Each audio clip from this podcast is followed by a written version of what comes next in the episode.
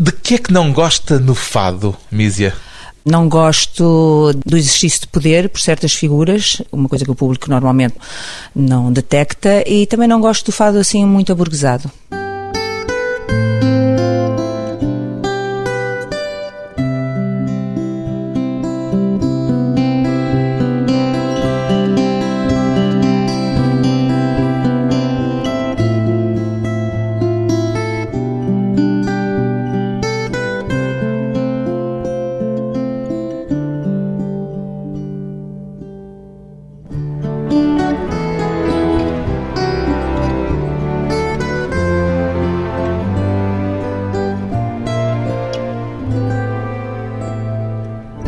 55 anos, fadista. O que é que só encontra em Lisboa, Mísia? Ai, muitas coisas, desde coisas profundas como um certo tipo de relação humana que há entre as pessoas, até aos pastéis de Belém, que também se fazem noutros países, mas nunca são tão bons como cá, aos peixinhos da horta, aos termossos, todas essas coisas. Tudo isso é exclusivamente lisboeta? Para mim é, portanto está ligado à minha vivência em Lisboa. Pergunto isto porque nos últimos anos esteve a viver em Paris, o que é que a fez agora voltar? Compulsões eh, afetivas. Primeiro fez-me ficar, fez-me decidir uma frase que me disseram num restaurante, que está naquela linha da relação humana entre as pessoas. Disseram: então não vai acabar este osso buquinho? Este osso buquinho. Estava a comer um osso buco. Exato, este osso buquinho. Portanto, não era um ossinho buco, era um osso buquinho. E eu disse: oh, eu tenho que vir para um sítio onde, onde me fazem uma pergunta assim com tanto carinho, não é? Um empregado do restaurante disse-me: então a menina não vai acabar este osso buquinho. Pronto, não foi só isso, mas isto foi o que fez a decisão.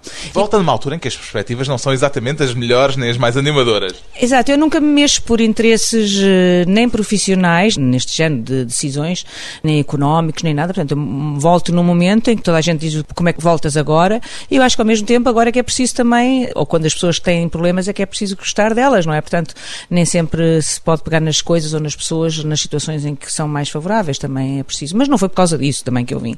Mas foi porque estava. Por razões afetivas.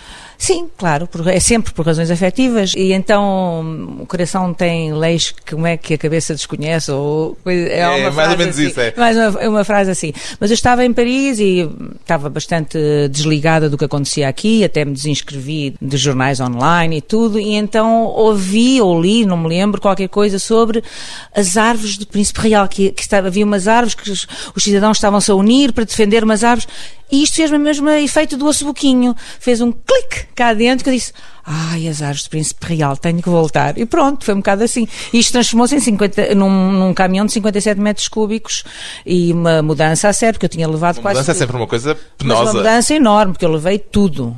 O período que passou em França fê-la reavaliar de alguma forma o modo como vê Portugal?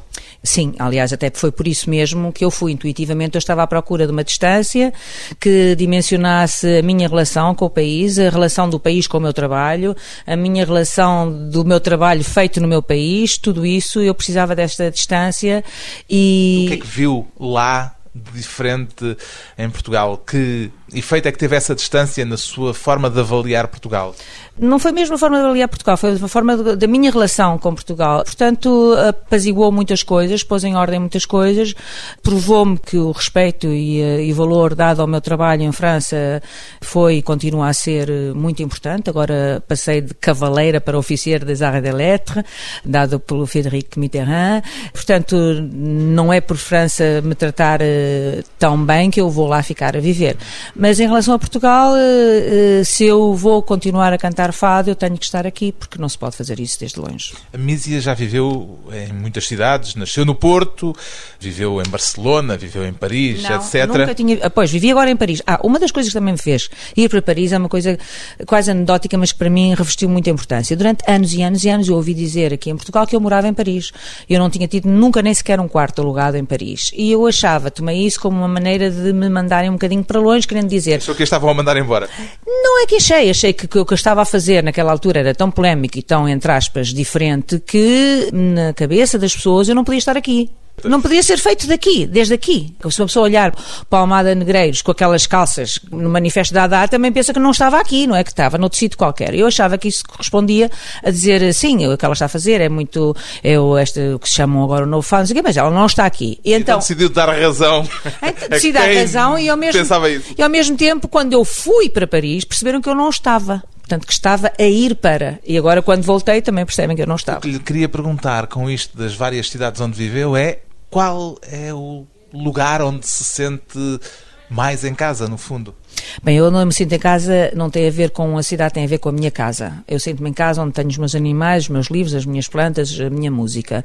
Essa é a minha casa. Eu voltei para Portugal, mas também voltei sobretudo para a minha casa e para os meus amigos.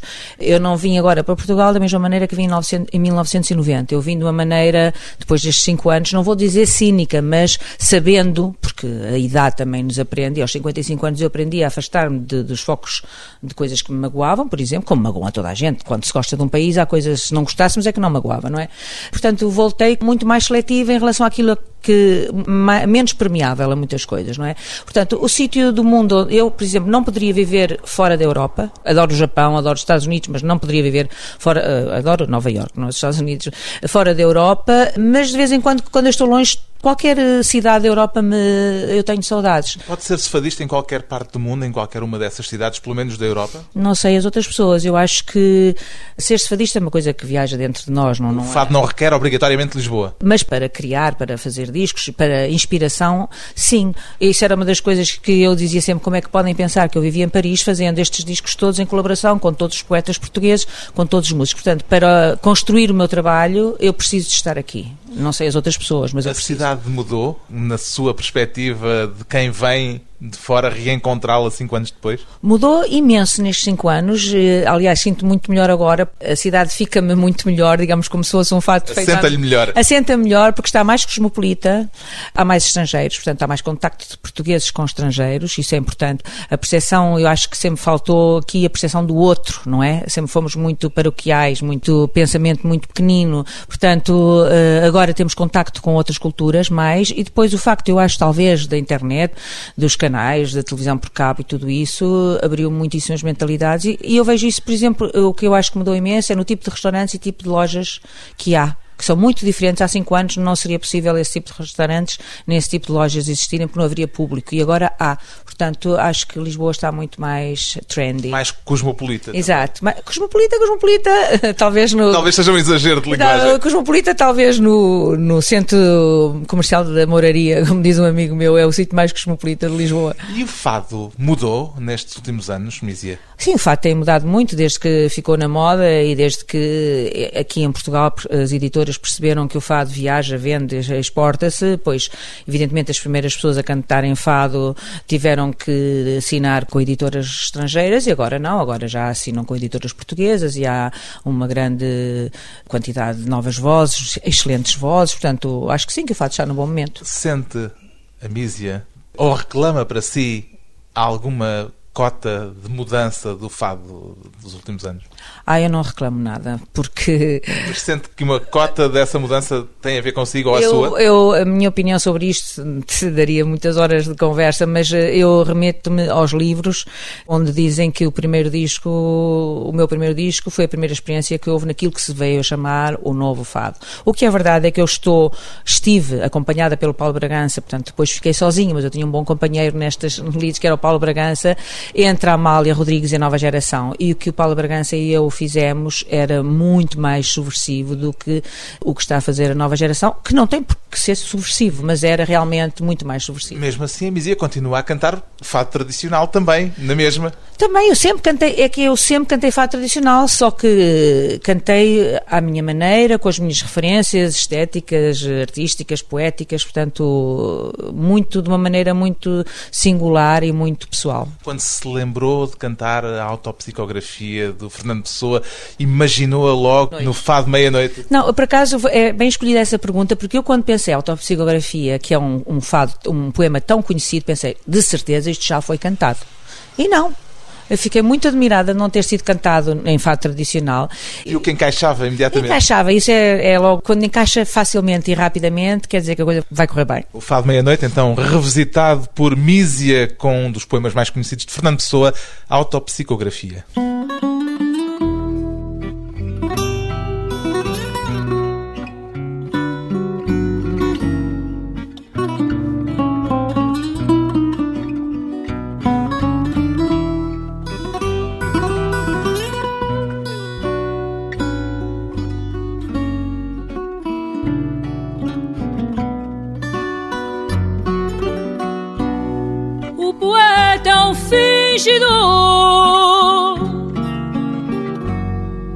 Finge tão completamente.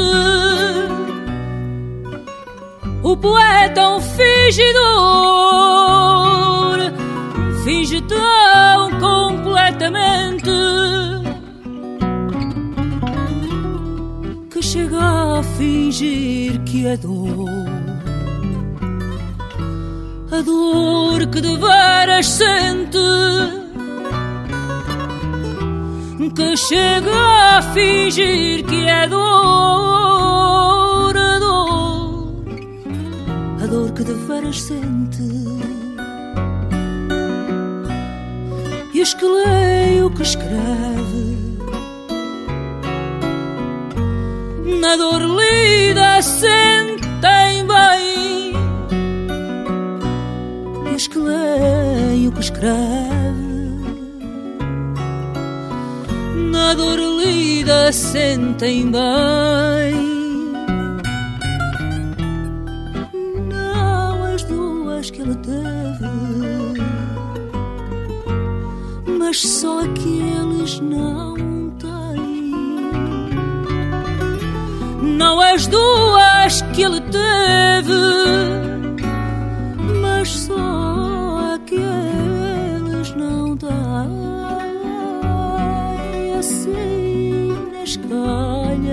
roda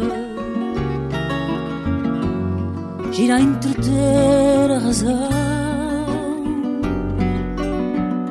E assim nas calhas roda gira entreter a razão. Esse comboio de se chama coração. Esse comboio de corda que se chama coração.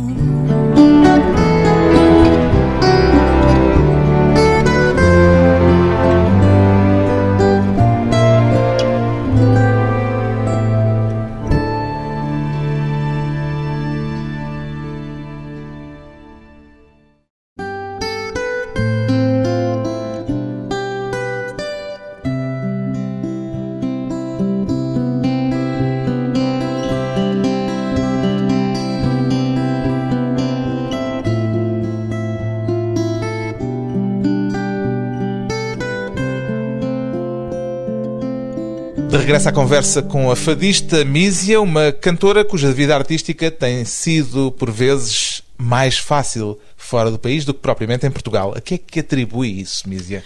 Eu suponho que, olhando para trás, claro, quando eu decidi cantar, da maneira que eu fiz e quando o fiz, nem me passou pela ideia olhar para o lado a ver se isso seria difícil ou não difícil. Eu fiz o que saía do meu coração. Mas aconteceu tornar-se difícil a certa altura? Aconteceu tornar-se difícil de divulgar. O único problema que eu tenho em Portugal não é um problema de as pessoas gostarem de mim ou não. Eu, se fizer amanhã um concerto, aliás, o último concerto que fiz, a sala estava cheia. Esse não é o problema. O problema é de uma falta de visibilidade, que há muitas pessoas que até simpatizam comigo, porque me veem nos programas mais populares, ainda agora fiz o Portugal no Coração, esse género de coisas, mas que não sabem muito bem aquilo que eu ando a fazer. Alguma vez considerou mal amada? Não, eu considero, não, eu isso por acaso não, não, não é o que eu sinto, até sinto um grande carinho dos portugueses que gostam de mim, até acho que os portugueses que gostam de mim gostam muito mais do que os estrangeiros porque se sentem, entre aspas, um bocadinho responsáveis dos outros que não estão lá. Não, o que eu sinto é mal divulgada, que conhecem pouco, não, mas mal amada não. A que é que atribui isso?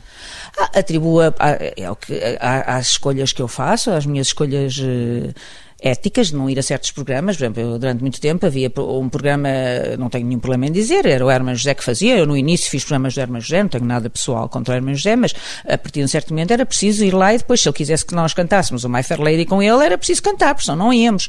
Portanto, eu, eu não estava para isso.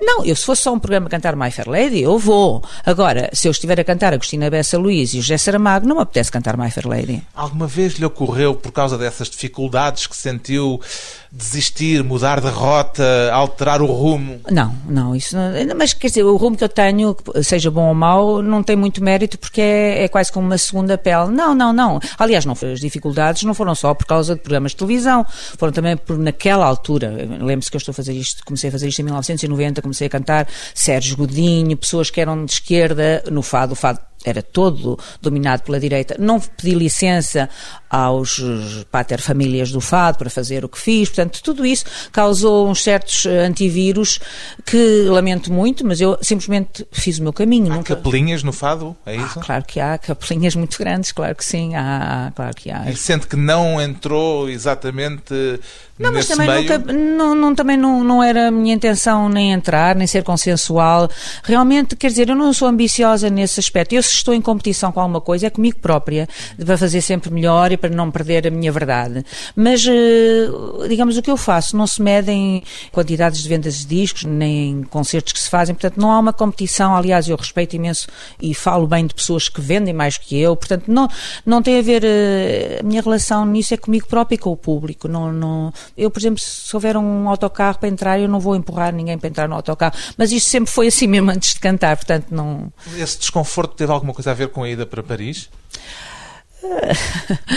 claro, não é bem... Uh, teve a ver porque digamos que uma mentira muitas vezes repetida transforma-se numa verdade, como nós. Qual foi a mentira muitas vezes repetida? Pois, foi uma certa transparência em relação a quem tinha feito certas coisas primeiro no estrangeiro, quem tinha primeiro ido ao UMAD, fui eu, quem tinha primeiro cantado em Nova York depois da Amália fui eu, quem tinha primeiro, portanto, mas só que o fiz num momento, como eu disse antes, em que o fado não estava na moda, muitas outras coisas, não sei, prémios, não interessa, não, eu não levo os meus prémios para a televisão para eles serem vistos, não é? Não, há certo tipo de atitudes que também, era isso que eu estava a dizer, é, as minhas escolhas éticas, estéticas e artísticas fazem com que eu tenha talvez até um público demais em Portugal, não sei, eh, mas... Eh, público demais é o quê? Quer dizer que não, eu não sou fácil para o público português, não saio muito na televisão, portanto... Vai cantar a lugares improváveis para aquilo que se imagina ser o local típico do fado, por exemplo, o Lux? Exatamente, porque, aliás, uma vez eu tinha idealizado um programa de televisão que seria uma câmara a andar toda a noite atrás do que eu andasse a fazer. Eu cantava desde uh, Tasca do Chico até uh, todos os sítios e depois acabava no Lux. Porque sim, porque o fado hoje em dia há muitas pessoas que estão no Lux que já gostam de fado, não é? E, e uma eu... discoteca também pode ser um local apropriado para o fado. Mas aí é que está o grande desafio, é naquele momento a discoteca tornar-se num lugar íntimo, o artista tem a obrigação de, e a responsabilidade de levar consigo o seu próprio universo, não é? Portanto, e o artista é que faz o sítio, não é ao contrário. Considera-se uma iconoclasta, Mísia? Não sei, não sei. Não sei, eu não, eu não gosto muito assim de. Ou gosta de provocar, quer dizer, há não, qualquer não. coisa de provocatório também não, nessas não, não, atitudes? Não, dá imenso trabalho. Não, não, não, não, não. Eu sou mesmo assim, portanto, isso às vezes é difícil para as outras pessoas, porque eu há uma coisa que eu sei que é difícil para as pessoas. As pessoas gostam imenso de pôr uma etiqueta, porque é mais fácil. E eu não sou só uma coisa, sou uma coisa e nem sou sequer uma coisa ou outra, sou uma coisa e mais outra, e mais outra, e mais outra. O que me levou a cantar... Todos somos muitos, não é? Exatamente. Aliás, Pessoa exato. que cantou há pouco era um exemplo disso. E eu não vou amputar nada, muito menos depois dos 50 anos. Ou seja, eu agora canto como apetecer, faço como apetecer. Quem tiver que gostar de mim gosta, quem não tiver não gosta, e eu respeito que não gostem. Portanto, nesse aspecto eu sou, tenho um fair play fantástico. Eu também não quero que toda a gente goste de mim. Portanto, agora, gostaria isso eu digo, e não, às vezes amigos meus dizem, ai, mas tu não devias dizer isto, podem achar que te estás a queixar, a vitimizar. Não estou a queixar, nem estou a vitimizar. O que eu gostaria é de aquilo que eu faço ser mais divulgado. Mais nada. Por exemplo, quando canta uma canção dos Joy Division, Love Will Tear Us Apart, como acontece no seu último disco, Ruas, ainda se considera, ao cantar essa canção, fadista? Bem, primeiro, eu nunca disse que fosse fadista, eu disse que sou uma intérprete de fado, porque ser fadista é aquele momento mágico em que alguém se levanta e diz, ah, fadista, aí é que uma pessoa foi fadista. Mesmo as próprias fadistas não podem ser fadistas durante a vida inteira, nem, nem durante um fado inteiro, às vezes, não é? Portanto, há momentos em que isso aflora. Está uh, mas... fado também ao cantar os Joy Division? Eu, eu há 20 anos que ando a viajar, e então, eh, por reciprocidade e agradecimento a outras culturas que respeitaram a minha, por encontrar signos da minha cultura noutras e também porque há, evidentemente, nós não somos os detentores únicos e exclusivos de certos sentimentos. Este sentimento, esta relação trágica com o destino que existe no fado, existe noutras culturas e noutras músicas, desde o flamenco, a enka, que é um tipo de música japonesa, às canções do Joy Division, a certas canções de rock, há essa fragilidade do ser humano, essa impossibilidade de ser feliz, essa autodestruição, há muitas dessas coisas. E eu fui procurar um certo tipo de música músicas que têm a ver com esse registro de viver no limite. E é o caso desta. Love Will Tear Us Apart. Ficamos então, antes de mais uma pausa, com a improvável reunião de Mísia com os Joy Division.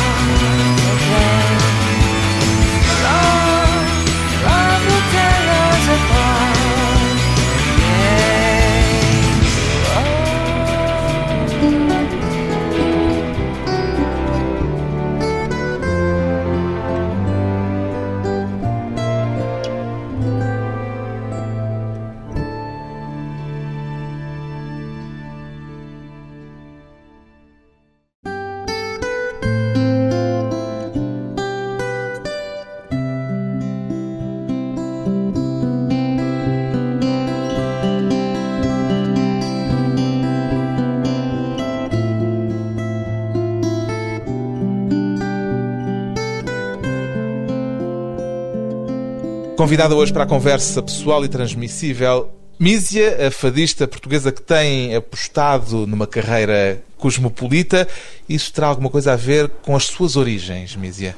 Acho que sim. Eu sou filha de pai português, mãe catalã e avó catalã, mãe e avó artistas. Portanto, os meus pais divorciaram-se quando eu tinha 4 anos, vivi no Porto até aos 20 anos, e na casa da minha mãe, no Porto. Portanto, tudo ali dentro remetia para um ambiente boêmio e artístico, e a minha mãe fazia imensas viagens. O facto da sua mãe ser catalã, disse catalã e não espanhol, é muito significativo Sim. isso. Sim. Tem uma razão de ser essa distinção? Pois, porque ela era catalã.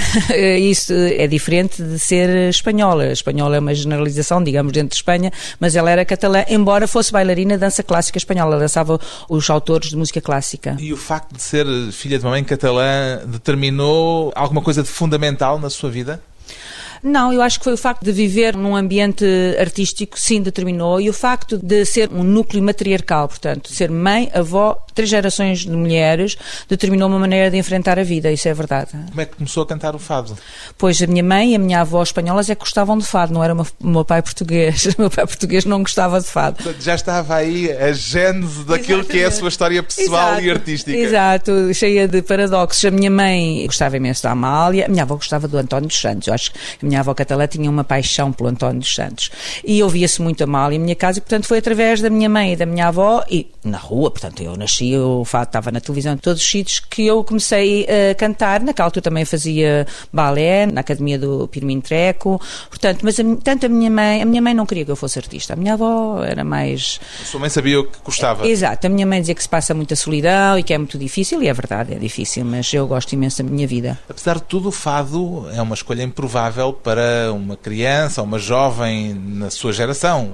Não acaba por ser Olha, a música mais o meu ouvida psi, nessa O altura. meu psi diz que nunca conheceu ninguém que escolhesse tão bem a profissão como eu. Eu acho que isto tem a ver com uma necessidade de exorcizar certas dores e certas.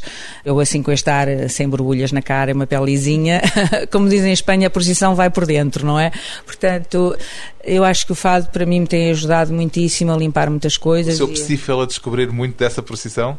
Não, eu a posição já conhecia. Ele, como se costuma dizer, desceu comigo à cave, deu a mão para descer à cave e buscar os monstros, não é? E o fado ajuda a exorcizar esses monstros? Ajuda, aliás, havia um medo de que depois de fazer psicoterapia, a intensidade, porque o meu psi, quando vi um concerto meu, disse isso é muito violento para o público, os seus concertos parecem rock, ou, ou- até me falou da Diamanda Galás e tudo, não é? Portanto, porque é verdade, os meus concertos são violentos no sentido que não, não, não é. Rasga-se. Exato, não é, não, não se trata ali de bons sentimentos, vamos fazer palminhas, nem deixo à primeira fila a dar a mão às forças vivas da cidade, não é? Não é nada disso, não é? Portanto, é uma coisa em que o público participa, o público é um grande protagonista, não é?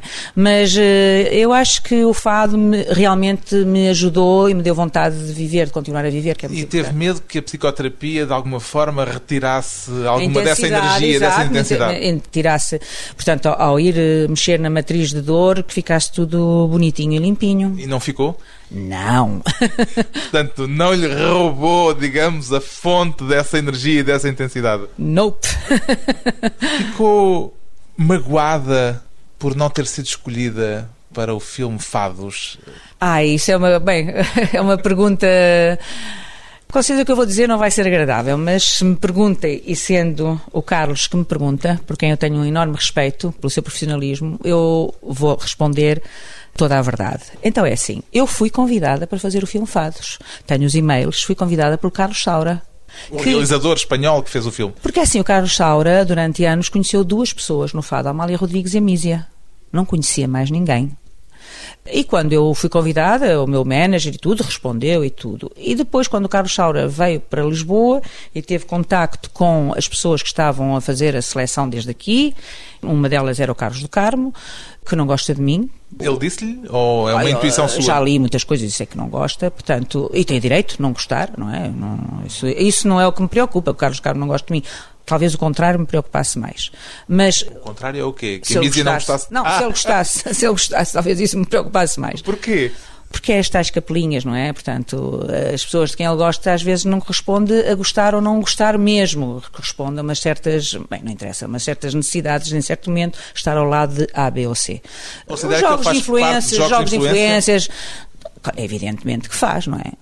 É evidente que faz, não é? Então, foi Então, convidada, mas não convidada. se consumou essa participação. Eh, Então, quando o Carlos Saura veio aqui, que teve um curso de fado intensivo e que as pessoas eh, com quem ele contactou o levaram, eh, e que coincidiu que as pessoas que estão no filme foram quase todas pessoas que faziam parte da aprovação e do círculo do Carlos do Carmo, não é? Há ausências enormes nesse filme. Aí eu fiquei triste, não por ser o Carlos do Carmo, que- fiquei triste porque isto revelava aquela coisa de, olha, um estrangeiro queria-me e afinal de Portugal não me quiseram. Mas quando vi o filme, percebi que eu me teria vindo embora desse filme. Não gostou do filme ou achou que Não, não, o filme fazia parece, justiça na minha, na minha opinião, o filme parece um mau programa italiano dos anos 70, de variedades, não é? Tecnicamente não gostei. Quando eu vi como trataram a Amália no filme, quer dizer, eu só pergunto se a Amália estivesse viva, como é que o Sr. Carlos de Carmo teria tratado o fado? No filme, porque eu acho que isto há aqui uma espécie de. Isto é o que eu sinto, não é? Uma tentativa de. A Amália só aparece a cantar com muita idade, acompanhada pelo Alain Alemã, que no estrangeiro não sabem quem é o Alain Alemã e acham que é um senhor que está a ensinar a Amália a cantar, quando a Amália já está quase sem voz. Não se vê o estatuto internacional da Amália, não é? E isto é feito por uma pessoa que nunca teve um estatuto internacional, que é o Carlos do Carmo, que não quer dizer que tenha cantado em imensos países, mas sempre junto à comunidade portuguesa, portanto, não fazendo parte da programação dos teatros. Há duas pessoas que tiveram uma carreira internacional, foram a Amália Rodrigues e o Carlos Paredes.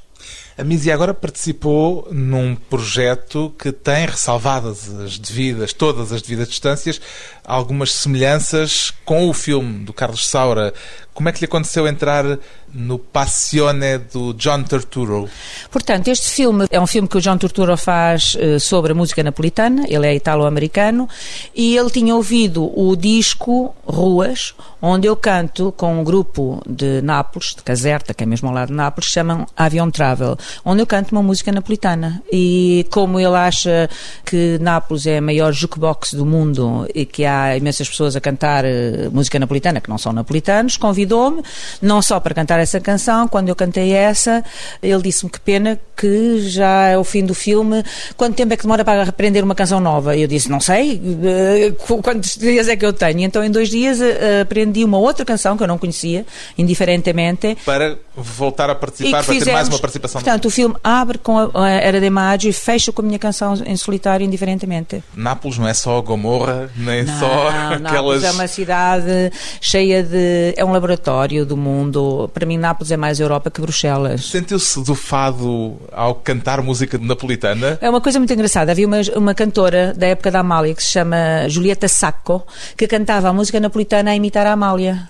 Portanto, quando eu canto música napolitana, toda a gente diz lembra-nos a Julieta Sacco. Portanto, lembra uma Não é por cantora acaso, napolitana. portanto. Exato. É, é. O fado e a música napolitana têm muito mais a ver do que o fado e o flamenco, por exemplo. Era di Maggio, música napolitana com Mísia e Pepe Servilla. Era de maig e te cadenen si a schiocc a schiocc li c'eras rus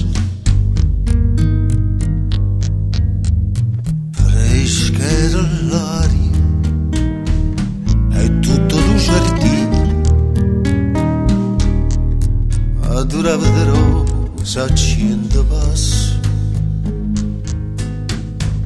Era de maggio, io non, non mi scordo una canzone cantava ma due voci il tempo passa e che me ne ricorda fresca era l'aria e la canzone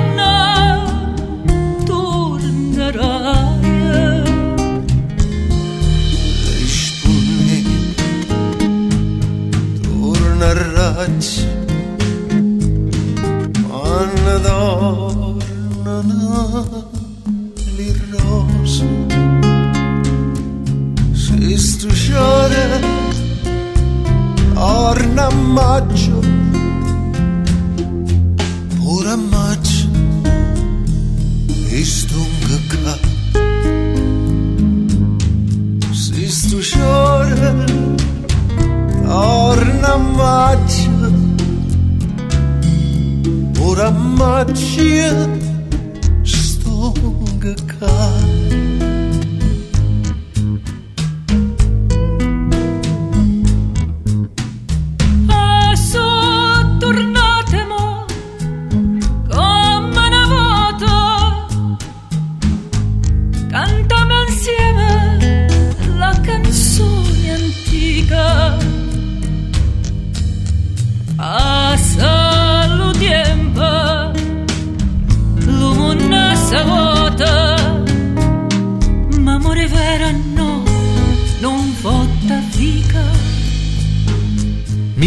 Napolitana no mais recente filme de John Turturro. Qual é agora o seu maior sonho artístico?